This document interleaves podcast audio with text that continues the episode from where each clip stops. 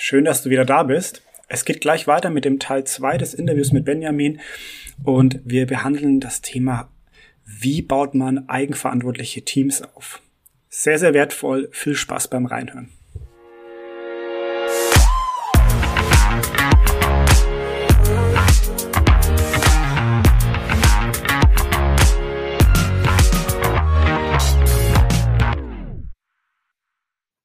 Wie ging es dann weiter mit 2020?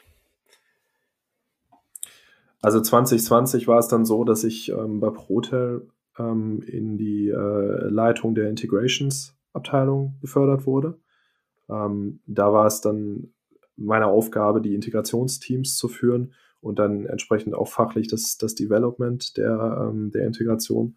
Ähm, hat mir auch großen Spaß gemacht. Wir haben viel, viel bewirken können, auch viel aufgeräumt ähm, an Altschulden. Mhm. Ja, und, und dann war es im Prinzip so, dass ich mir irgendwann die Frage gestellt habe, und was jetzt? Also jetzt haben wir da irgendwie was erreicht und äh, ich bin auch weitergekommen. Ich habe eine Menge gelernt, mhm. aber was jetzt? Also ja. was ist jetzt der nächste Schritt? Und ähm, da war es halt so, dass dieser Schritt eben eben eben ausblieb. Also es, es gab da keinen nächsten Schritt und dementsprechend ähm, habe ich dann eine Chance wahrgenommen, die sich mir ähm, aufgetan hat, als ich ähm, auf einem Seminar 2020 den Geschäftsführer von der Saatmann GmbH kennengelernt habe. Mhm. Und ähm, bin da als Abteilungsleiter für die Support- und IT-Abteilung dann eingestiegen.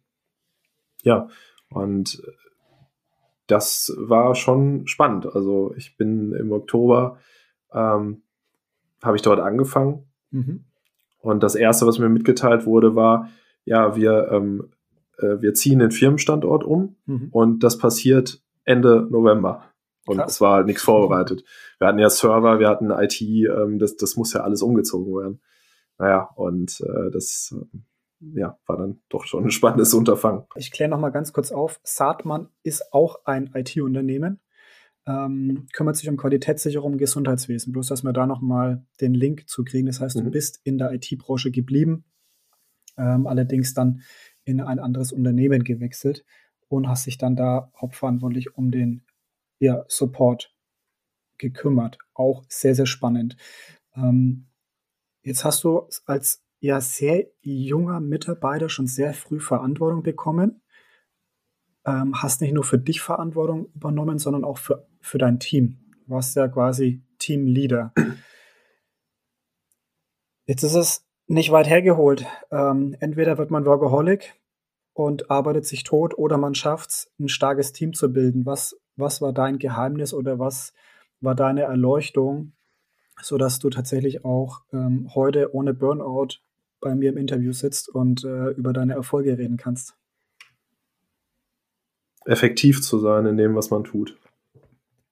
Mhm. Das geht am besten, indem man sich auf das konzentriert, was man wirklich tun sollte.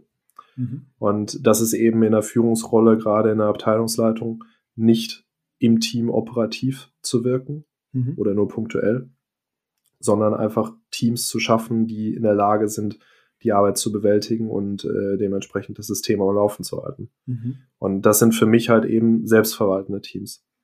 Das habe ich schon bei Protel ähm, immer so gemacht, dass ich die Teams selbst, selbstverwaltend aufgestellt habe.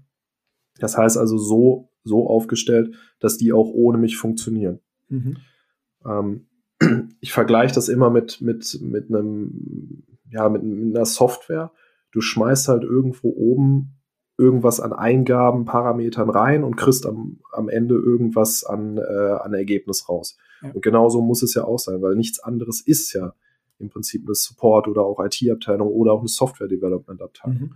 Du ähm, gibst irgendwelche Aufgaben rein und am Ende muss ein bestimmtes Ergebnis, am besten gleicher Güte, gleicher Qualität sein. Mhm. Ähm, und, und das sollte sich wiederholen lassen ja. und nicht auf Zufall beruhen. Spannender Ansatz. Jetzt stellen sich einige sicherlich die Frage, okay, was, was bedeutet das? Wie, wie baue ich ein selbstverwaltendes Team auf? Hast du, kannst du uns ein Beispiel geben oder kannst du uns ein bisschen mitnehmen in deinen Alltag?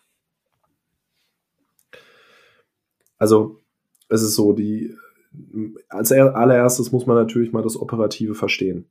Also es, es nützt nichts, wenn man, ähm, wenn man das Operative nicht versteht. Deshalb empfehle ich am Anfang, gerade wenn man äh, in eine Rolle reinkommt in ein Unternehmen, was man, was man äh, noch nicht kennt, dass man erstmal einen Deep Dive macht und, und versteht, was, was passiert da überhaupt, also was tun die Leute. Mhm. Und dann stellt man das Ganze halt auf, auf solide Beine, so dass man, ähm, dass man dementsprechend da auch nicht der, der Nabel der Welt ist. Das heißt also, man, man geht her, definiert klar die Schnittstellen, ähm, definiert vernünftige Prozesse. Mhm.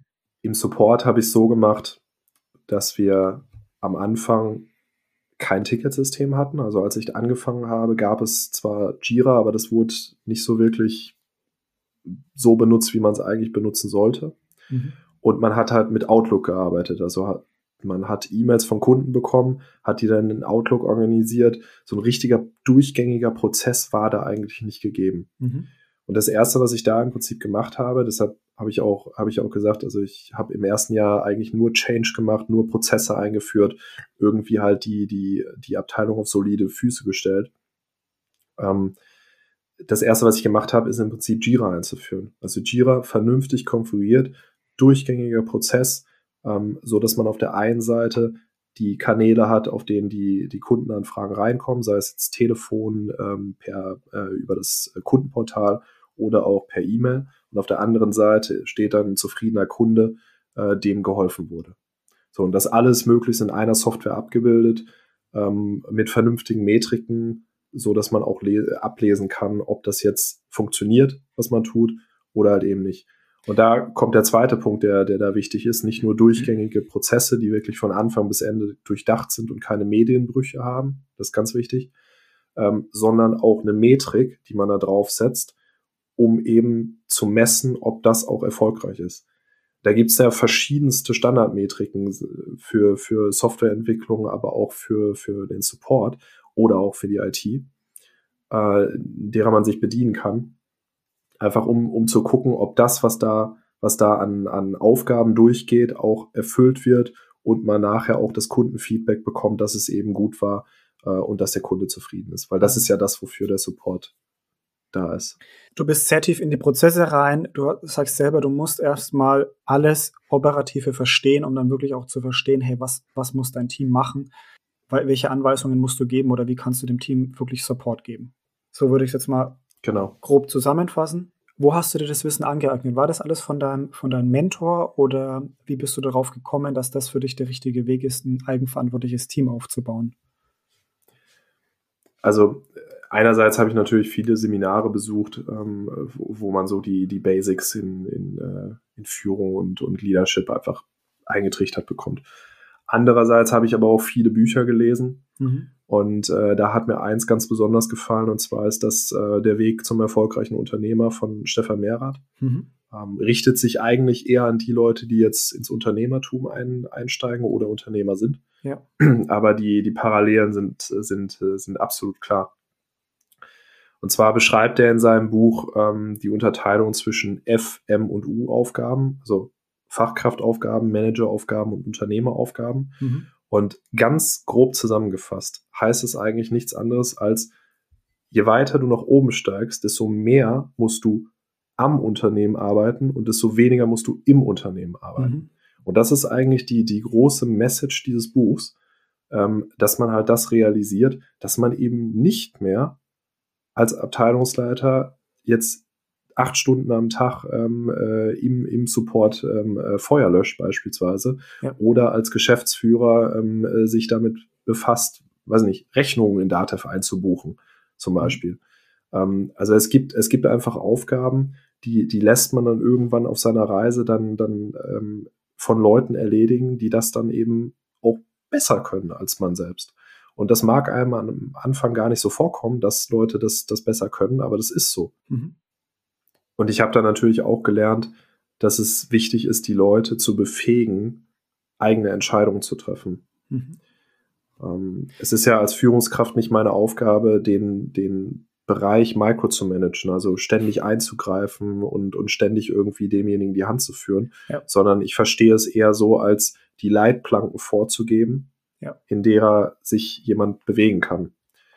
Und das funktioniert erstaunlich gut. Also man, man denkt es vielleicht gar nicht, aber gerade wenn so ein Führungswechsel stattfindet und man dann Mitarbeiter hat, die teilweise total verängstigt sind und mit jedem Problem zu einem kommen, mhm. ähm, wenn man denen dann sagt, hey, was würdest du denn machen? Wie würdest du vorgehen? Wie würdest du die Entscheidung treffen? Dann merkt man, dass die Entscheidung eigentlich sehr, sehr oft richtig ist. Ja, und dann bestärkst du den Mitarbeiter und dann kriegt er immer mehr Selbstvertrauen und irgendwann kannst du ihm auch so weit vertrauen, dass er nicht mehr kommt und die Aufgabe läuft. Du musst nicht mehr Klar. eingreifen. Sehr gut, ich kann das Buch tatsächlich auch jedem nur empfehlen. Das hört sich jetzt alles nach einem krassen Sachbuch an, aber der Weg zum erfolgreichen Unternehmer, ich lege das nochmal in die Show Notes. Äh, das Buch ist so geschrieben, dass es eine, eine Geschichte eines Unternehmers ist, der eigentlich sein Unternehmen mit, mit wirklich Karacho gegen die Wand fährt und äh, in letzter Sekunde quasi noch äh, Unterstützung von einem Coach bekommt, der ihm dann wirklich die Tools an die Hand gibt und Stück für Stück von FM zu U bringt. Ne? Also Fachkraft, Manager, Unternehmer. Äh, sehr, sehr spannend und auch sehr unterhaltsam als Hörbuch übrigens. Von daher ähm, cool, dass du dieses Buch mit reingebracht hast. Ähm, unbedingt lesen. Unbedingt lesen oder anhören. Echt Pflichtle Pflichtlektüre für alle. Ja, ähm, wo stehst du heute? Also du hast tatsächlich sehr viel erlebt. Du hast ähm, gelernt, dass ein Mentor einem sehr schnell viel beibringen kann. Das heißt, man kann von, von erfahreneren Menschen viel lernen. Ähm, du hast gelernt, Teams zu führen und äh, ja, eins der wichtigsten Themen, tatsächlich eigenverantwortliche Teams aufzubauen. Das können viele in deinem Alter äh, noch lange nicht und äh, auch Ältere können das nicht. Äh, wo stehst du heute und wo geht's, wo geht's hin in den nächsten Jahren? Heute beschäftige ich mich damit, ähm, die Abteilung weiter nach vorne zu entwickeln. Das heißt, ähm, im, im, Support äh, noch besseren, ähm, noch bessere Qualität abzuliefern, die IT noch planbarer zu machen, ähm, skalierbarer zu machen und da einfach die, die, die ähm, ja, ich, ich nenne es immer die Überraschungsquote so gering wie möglich zu halten. ähm, also sei es jetzt irgendwelche Serverausfälle oder, oder was auch immer passieren kann, äh, das einfach so, so gering wie möglich zu halten. Sehr cool. Ähm, genau, das, das ist der eine Teil meines Jobs. Der andere Teil ist aber mittlerweile ähm, auch äh, andere Firmen zu unterstützen. Also vielleicht ein kurzer Exkurs da an der mhm. Stelle. Gerne. Die Firma Saatmann ist ja Teil der Volaris-Gruppe. Und äh, die Volaris-Gruppe, das ist eine Tochter der, der Constellation Software aus Kanada, ähm, die kauft Softwareunternehmen in extrem nischigen Bereichen. Mhm. Also beispielsweise sagt man jetzt ähm, als Softwareanbieter für Qualitätssicherung im Gesundheitswesen. Mhm. Und in den letzten 20 Jahren hat die Volaris eben halt über 100 Firmen gekauft und aufgebaut. Und der Riesenunterschied zum Private Equity ist, dass die Volaris die Firmen dauerhaft hält. Also das heißt, die, die kauft diese Firmen, entwickelt die weiter und hält die ewig.